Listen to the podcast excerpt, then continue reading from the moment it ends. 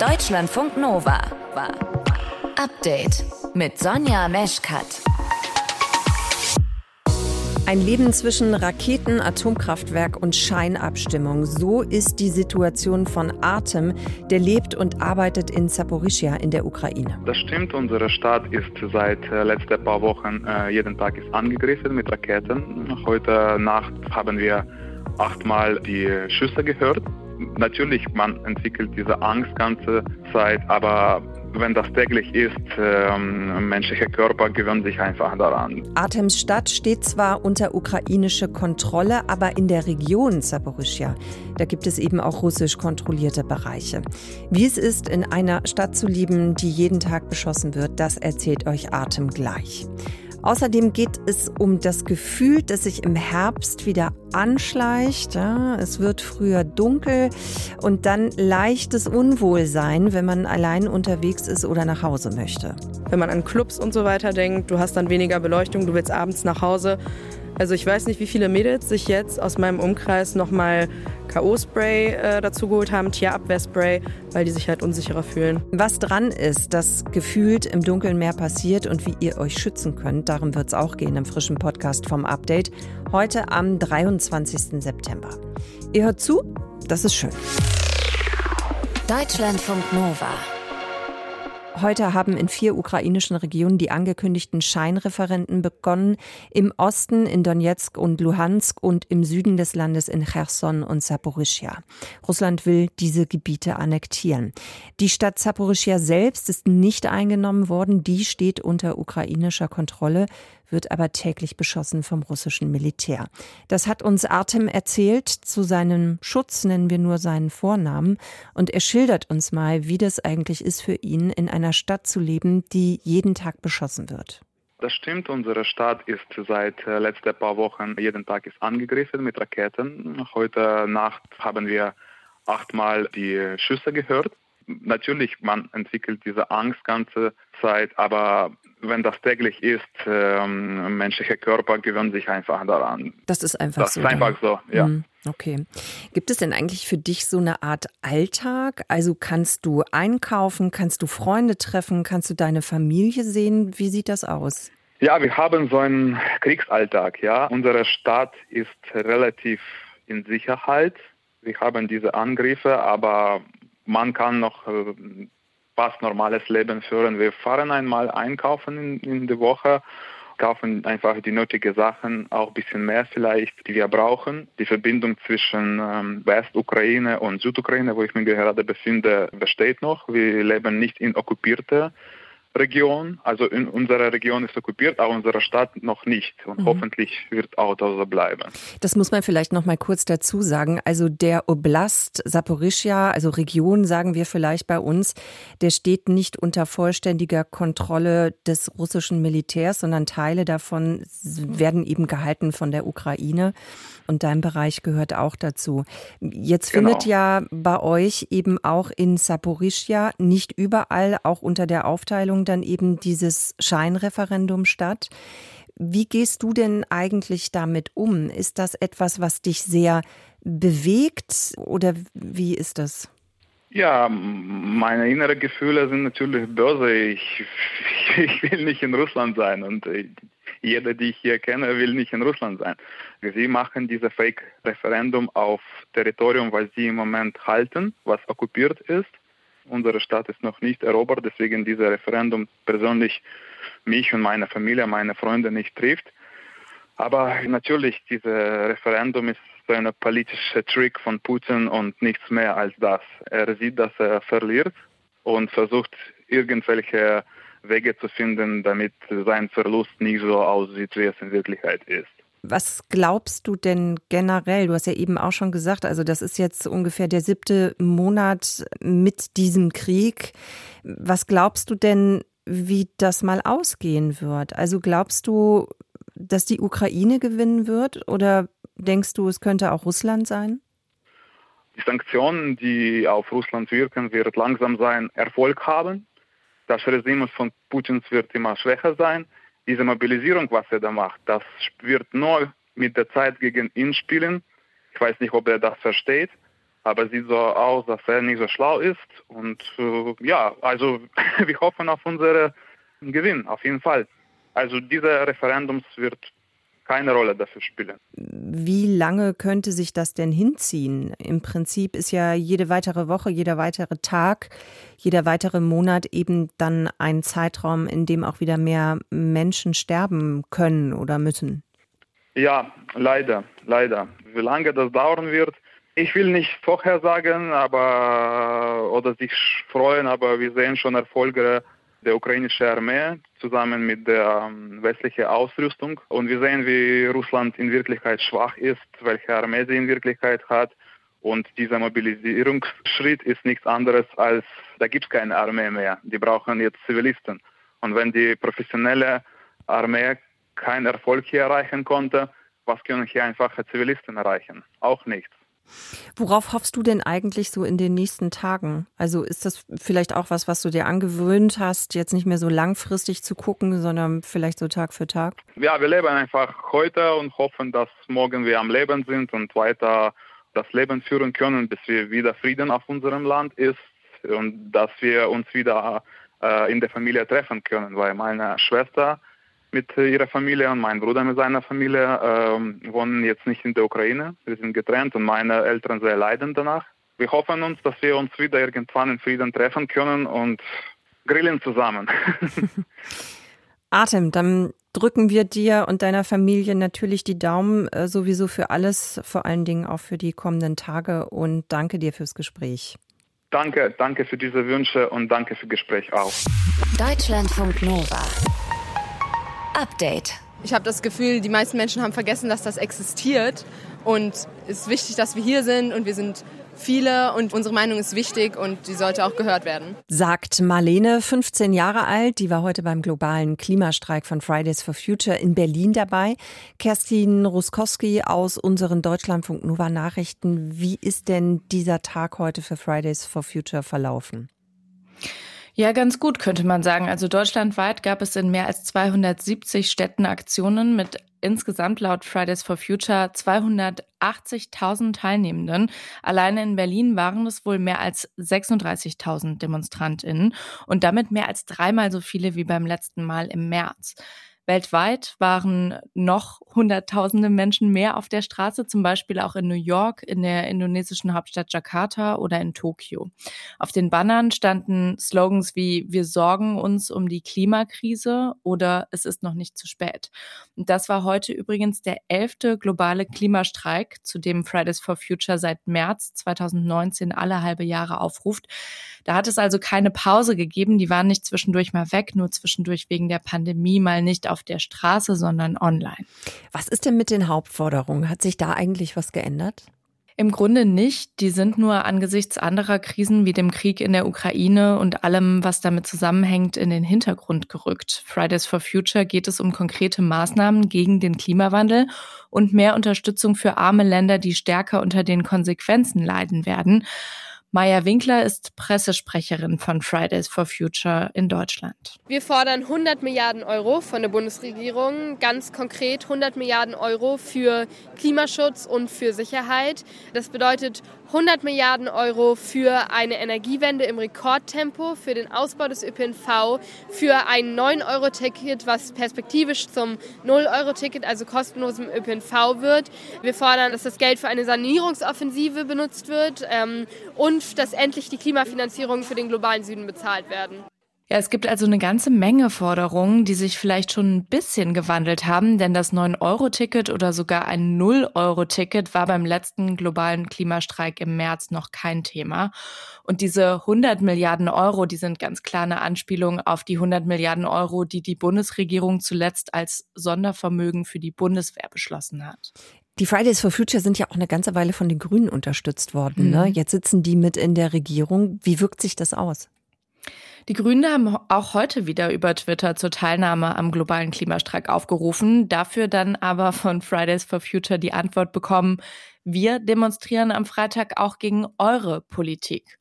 Ja, und dass die Grünen mit in der Bundesregierung sitzen, das haben sie wenigstens zum Teil auch Fridays for Future zu verdanken. Die hatten übrigens letztes Jahr eine Verfassungsklage gewonnen, wonach Klimaschutz jetzt ein gesetzlich festgeschriebenes Grundrecht ist.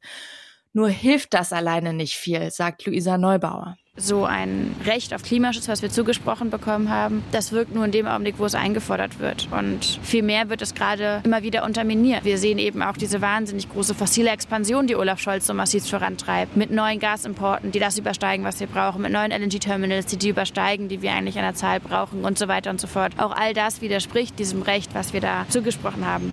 Ja, die Bundesregierung argumentierte auf der anderen Seite mit der Versorgungssicherheit, die gewährleistet werden müsse, gerade jetzt im bevorstehenden Winter. Aber eine Klimawissenschaftlerin, die auch mit im Expertenrat für Klimafragen der Bundesregierung sitzt, die sagt zum Beispiel, dass sich die aktuelle Bundesregierung zu wenig um den Klimaschutz kümmert. Und sie sagt, dass Fridays for Future jetzt eine Funktion als außerparlamentarische Opposition habe. Fridays for Future haben heute wieder zum weltweiten Klimastreik aufgerufen. Wie es gelaufen ist und warum die AktivistInnen besonders in Deutschland gerade so enttäuscht sind, das hat euch Kerstin Ruskowski erklärt. Deutschlandfunk Nova. Update. Mm, das ist schön, wenn die anfangen so rumzuschleimen. Das ist dann wirklich, das weiß man ganz genau, die perfekte Konsistenz. Wobei das geht natürlich nur mit den Zartschmelzenden. Ihr Profis wisst das. Es gibt ja auch die kernigen. Da wird's mit dem Rumschleimen dann eher ein bisschen schwieriger. Am Ende ist es aber auch egal, denn Haferflocken sind natürlich total gesund. Das ist ja die Hauptsache. Viele Ballaststoffe und so. Wobei, wenn man sich die Flocken dann nochmal genauer anguckt, so wie Ökotest das gemacht hat, dann entdeckt man da Sachen, die nicht so prickelnd sind. Denn in einigen Haferflocken sind Schimmelpilzgifte und Pestizide drin. Ökotest hat sich dazu verschiedene Produkte angeguckt und die eben getestet, teure, günstige Biomarken, konventionelle Marken. Und wir fragen uns natürlich, können diese Rückstände denn eigentlich gesundheitsschädlich sein für uns? Das kann uns unser Nova-Reporter Johannes Döbbelt genauer erklären. Johannes, können wir jetzt keine Haferflocken mehr essen, ohne Sorge zu haben um unsere Gesundheit. Doch, doch, das geht auf jeden Fall noch. Also die meisten Haferflocken hat Ökotest in seinem Test nämlich mit sehr gut oder gut bewertet. Also die sind auf jeden Fall zu empfehlen. Insgesamt wurden dann 29 verschiedene Haferflockenmarken getestet. Alles kernige Haferflocken hm. übrigens, nicht die zarten. Und äh, von denen hat Ökotest vier mit ungenügend bewertet. Also die sind komplett durchgefallen, weil bei ihnen laut Ökotest unter anderem ein stark erhöhter Wert an Schimmelpilzgiften gefunden wurde. Was heißt das denn eigentlich? Also man muss erstmal dazu sagen, diese Schimmelpilzgifte, die kommen sehr häufig vor. Das ist erstmal nicht dramatisch. Nach Zahlen der UN sind 25 Prozent der kompletten weltweiten Lebensmittelernte mit diesen Schimmelpilzgiften kontaminiert. Das kann dann zum Beispiel so Getreidesorten wie Hafer betreffen, aber auch Nüsse, Obst und Gemüse oder Gewürze sind betroffen. Und das liegt daran, dass diese Schimmelpilze sich oft schon auf dem Feld, also an den Pflanzen vermehren oder dann später bei der Lagerung. Das lässt sich also nicht komplett vermeiden. Und auch in der Labor Laboruntersuchung jetzt von Ökotest wurden in allen untersuchten Haferflocken eben diese Schimmelpilzgifte gefunden. Allerdings in den meisten Produkten nur in Spuren. Also das äh, bedeutet wirklich nur in sehr geringen Mengen, die auch deutlich unter den als schädlich geltenden Grenzwerten liegen. Okay, aber in vier Haferflockenprodukten hast du ja schon gesagt, da war aber noch mehr mhm. drin. Genau, da war der Wert entweder erhöht oder stark erhöht. Das betrifft äh, die Haferflocken von der Marke Jeden Tag, außerdem die Ja-Haferflocken von Rewe, die Marke Golden Breakfast von Norma und von Aldi die äh, Knusperone Haferflocken. Die hat Ökotest alle mit ungenügend bewertet und das ordnet die stellvertretende Chefredakteurin von Ökotest Katja Tölle so ein. Man muss dazu sagen, die sind jetzt nicht akut giftig. Ne? Also man muss die jetzt nicht wegwerfen, wenn man die gekauft hat, die Produkte. Es ist natürlich wie so oft eben die Dosis macht das Gift und es kommt eben drauf an, wie häufig man die isst, wie viel man davon isst. Aber gerade Haferflocken essen ja eben viele Menschen auch und auch Kinder ja täglich. Ja, okay, aber jetzt ne, am Ende mit dem täglich, ab wann wird's denn dann gefährlich? Ja, es gibt da Höchstwerte pro Tag, die man nicht überschreiten sollte. Die kommen von der Europäischen Behörde für Lebensmittelsicherheit. Und wenn jetzt zum Beispiel eine erwachsene Frau, die 60 Kilo wiegt, wenn die jeden Tag 40 Gramm von diesen Haferflocken isst, dann ist dieser Höchstwert tatsächlich schon überschritten. Also der Höchstwert an Schimmelpilzgiften, so die Rechnung von Ökotest. Und wenn ähm, ein dreijähriges Kind jeden Tag die gleiche Menge isst, dann liegt die Belastung mit Schimmelpilzgiften sogar schon um ein Vierfaches dieses Höchstwertes. Also Also da sollte man dann schon besonders aufpassen. Was ist denn jetzt so gefährlich an diesen Schimmelpilzgiften? Also was können die machen in unserem Körper? Also dieser spezielle Typ, der jetzt in einigen der Haferflocken gefunden wurde, die heißen T2 und HT2-Toxine.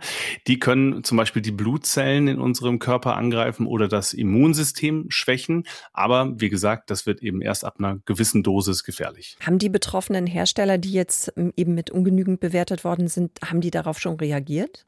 Also Norma hat gesagt, dass sie ihre kernigen Haferflocken aus dem Sortiment nehmen wollen. Die anderen Hersteller, Aldi und Rewe zum Beispiel, die haben laut Ökotest noch nicht reagiert.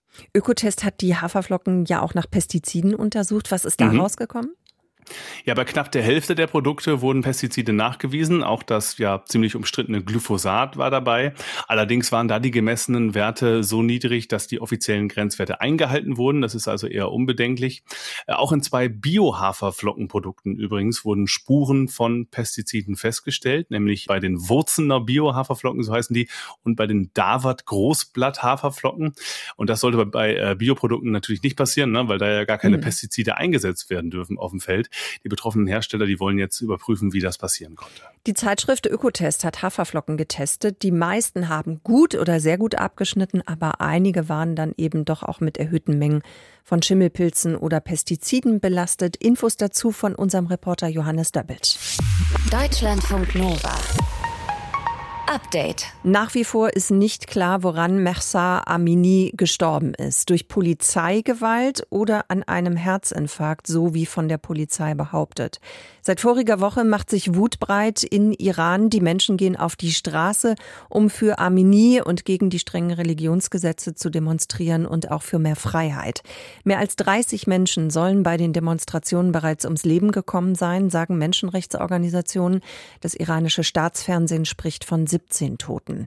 Die Regierung hat angekündigt, weiter hart vorzugehen gegen diese Proteste und sie hat den Zugang zum Internet stark eingeschränkt. Wir holen uns aktuelle Infos von Karin Sen Lenz, das ist unsere Korrespondentin für die Region. Karin, du berichtest ja eigentlich für uns aus Istanbul, bist aber eben auch gut vernetzt in Iran. Du bist häufig dort. Trotzdem ist es eben gerade schwierig, an Informationen zu kommen. Was hörst du trotzdem über die Proteste? Ja, vor allem kommen diese Informationen zeitversetzt an, denn es ist so, dass eben das Internet gedrosselt ist. Du hast es auch schon gesagt. Und das heißt also, uns wird geschrieben, dass, dass es teilweise Stunden dauert, bis man eine Nachricht rauskriegt, geschweige denn Videos hochladen kann. Aber der Eindruck bestätigt sich, wenn man einfach verschiedene Quellen auswertet, dass diese Proteste in Straßenschlachten auch umgeschlagen sind und dass deutlich mehr Gewalt eben jetzt auch auf den Straßen ist und die Proteste eben auch vor allem abends und nachts stattfinden. Kann man das denn einschätzen, wie hart die Regierung da vorgeht gegen die Demonstrierenden? Also auf den Videos sieht man, dass sehr viel Tränengas eingesetzt wird, Gummigeschosse, aber Menschenrechtsorganisationen sagen eben auch, dass scharf geschossen wird und dafür spricht, dass wir eben inzwischen mindestens 36 Todesopfer haben. Die Regierung selber sagt, dass darunter auch Sicherheitskräfte sein sollen. Angeblich wurde auch ein Mann der Sicherheitskräfte erstochen von einem Demonstranten. Aber es ist tatsächlich auch auf den Videos immer wieder zu erkennen, dass es ja zu regelrechten Jagdszenen kommt. Auch die Demonstranten werfen Steine beispielsweise auf Busse der Einsatzkräfte, Mülltonnen brennen. Und wenn man heute Morgen, so hat es mir mal ein Mitarbeiter erzählt, durch die Stadt läuft, dann sieht man eigentlich gar keine Mülltonnen mehr. Die hat man offensichtlich schon mal aus dem Weg geräumt, damit da heute Abend nicht wieder Feuer gelegt werden kann. Du hast ja gerade schon beschrieben, ne, dass das Internet eben so massiv gedrosselt wird, dass da überhaupt irgendwas durchgeht, dass das Stunden dauert. Wir haben hier noch gelesen, dass die iranischen Bürgerinnen von der Führung eine SMS bekommen haben, in der sie gewarnt werden. Weißt du, was da drin steht? Ja, also es heißt praktisch, wer sich an diesen Protesten beteiligt, der wird verfolgt werden und zwar nach dem islamischen Gesetz. Das heißt, und das erleben wir ja auch jetzt schon, dass solche Leute eben festgenommen werden. Wir haben auch Videos im, äh, auf Twitter gesehen, wo jemand aus dem Haus herausgeholt wurde. Wir gehen davon aus, dass diese Videos echt sind, denn sie decken sich auch mit anderen Informationen. Beispielsweise ist die Journalistin auch festgenommen worden, die den Fall von Mehsa Amini, also der jungen Frau, die vor einer Woche in Polizeigewahrsam gestorben ist, die hat als erstes darüber berichtet und offensichtlich ist sie jetzt eben auch festgenommen worden. Die Regierung hat heute auch zu Gegendemonstrationen nach dem Freitagsgebet aufgerufen. Was ist da zu erwarten? Diese Demonstrationen haben schon nach dem Freitagsgebet am Mittag begonnen und Staatsmedien schreiben eben, dass sich daran tausende Menschen in mehreren Städten, nicht nur in Teheran, beteiligt haben sollen. Und mm, man hat also praktisch für das Kopftuch demonstriert, hat Frauen, die ihr Kopftuch verbrannt haben, verurteilt. Es wurden auch Parolen gerufen, wie immer auch nieder mit Amerika, nieder mit Israel. Aber man hat eben auch, sage ich mal, sich bei diesen Protesten einen Protest gegen, wie man es dort Nennt, Unruhestifter auf die Fahnen geschrieben. Die Proteste in Iran gehen weiter und werden mit harten Strafen äh, belegt, wie wir gerade gehört haben, von der iranischen Regierungsseite. Aktuelle Informationen dazu von Karin Sens. Deutschlandfunk Nova. Update. Ich nehme euch mal mit in eine Situation, die kennt ihr vielleicht. Irgendwann später am Abend, ihr seid noch kurz unterwegs gewesen mit Freundinnen und Freunden und dann sitzt ihr allein im Dunkeln an der Bushaltestelle. Gerade jetzt, wo es abends ja dann viel früher und schneller eben dunkel wird als den restlichen Sommer über, kann der Heimweg echt unangenehm werden. Wie empfindet ihr das denn? Definitiv unsicherer. Also ich weiß nicht, wie viele Mädels sich jetzt aus meinem Umkreis nochmal K.O.-Spray äh, dazu geholt haben, Tierabwehrspray, weil die sich halt unsicherer fühlen. Meistens relativ sicher, außer die Gegend ist irgendwie nicht viel belebt, vielleicht irgendwo in Bahnhofsnähe ein bisschen heruntergekommen. Dann ist schon so, dass man eher schaut, wer in der Umgebung und so weiter ist. Wenn ich zum Beispiel auf unbekannten Straßen unterwegs bin oder auch vielleicht auch mal angetrunken oder ähnliches bin, dann rufe ich meistens Freunde an oder meine Schwester und ähm, telefoniere dann auch den gesamten Heimweg, bis ich daheim vor der Tür bin. Deutschlandfunk Nova Reporterin Celine Wegert hat heute genau zu diesem Thema recherchiert. Wenn dieses Gefühl jetzt nicht so ein gutes ist, Celine, Lass uns doch vielleicht erst mal gucken, passiert denn im Dunkeln wirklich auch mehr als tagsüber? Also ich habe darüber mal mit Dietrich Oberwittler gesprochen. Er forscht unter anderem zu Kriminalität und er sagt, es gibt so eine Art Rhythmus der Gewalt in Städten. Und gerade nachts am Wochenende passieren wohl wirklich mehr Gewaltdelikte.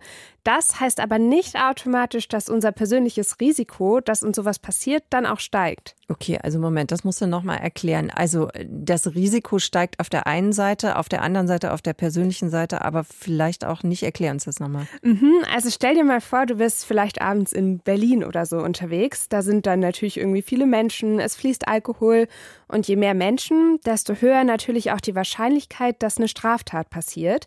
Aber es ist total schwierig zu sagen, es wird dann auch wahrscheinlicher, dass dir was passiert, weil die Kriminalität, die verteilt sich ja dann auch auf viele Köpfe. Okay, jetzt wird's klarer. Wie kommt es denn dann aber trotzdem, dass ich mich vor allen Dingen, wenn es dunkel ist und wenn das vielleicht eine Gegend ist, wo nicht so viele Leute unterwegs sind, dass ich mich da unsicher fühle?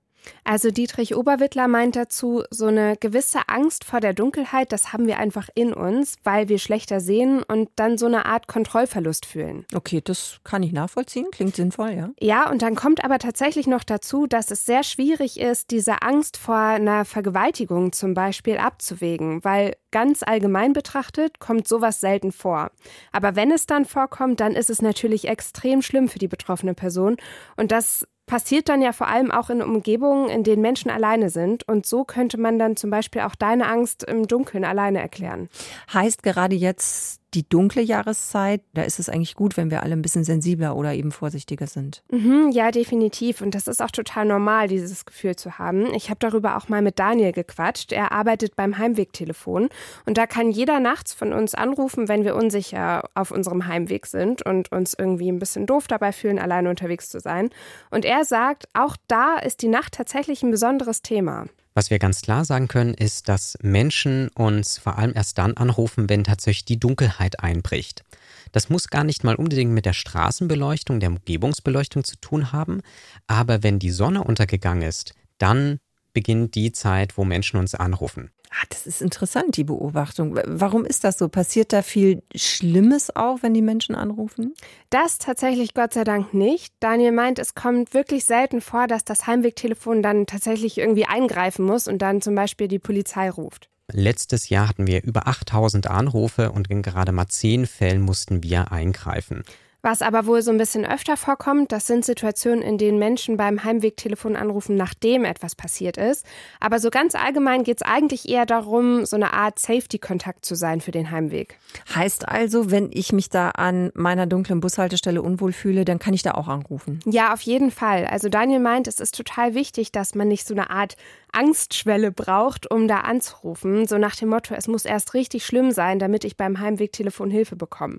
Wir wollen ja explizit für diese Momente da sein, wo ich unterwegs bin und sage, hey, äh, es ist jetzt kein Fall für die Polizei, aber ich fühle mich trotzdem nicht so richtig wohl und ich hätte jetzt einfach gerne jemanden, der mich in dieser Situation begleitet auf diesem Weg. Ja, und auch ganz wichtig, das Heimwegtelefon ist für alle da. Also egal welchem Geschlecht ihr euch zugehörig fühlt. Jetzt gibt es ja Situationen, die ja einfach bedrohlich sein können. Zum Beispiel, wenn jemand verfolgt wird. Ähm, da ist es vielleicht dann auch einfach schwierig zu telefonieren. Ja, das stimmt auf jeden Fall. Für so einen Fall kannst du dir die sogenannte Nora-App herunterladen. Das ist eine offizielle App der Bundesländer, mit der du einen Notruf absetzen kannst, zum Beispiel an den Rettungsdienst oder auch die Polizei. Und das geht dann eben ganz still, also ohne da wirklich anrufen zu müssen. Und mit der App arbeitet übrigens auch das Heimwegtelefon, wenn es da dann wirklich mal einen Notfall gibt. Wenn ihr euch jetzt denkt, die Nummer vom Heimwegtelefon, die brauche ich für die dunklen Herbst- und Wintertage, dann schaut einfach mal auf deren Webseite heimwegtelefon.net. Da findet ihr alle wichtigen Infos und die Nora-App, die findet ihr natürlich im App Store. Wir haben über das Thema gesprochen mit Celine Wegert. Deutschlandfunk Nova. Update. Immer Montag bis Freitag auf deutschlandfunknova.de und überall, wo es Podcasts gibt. Deutschlandfunk Nova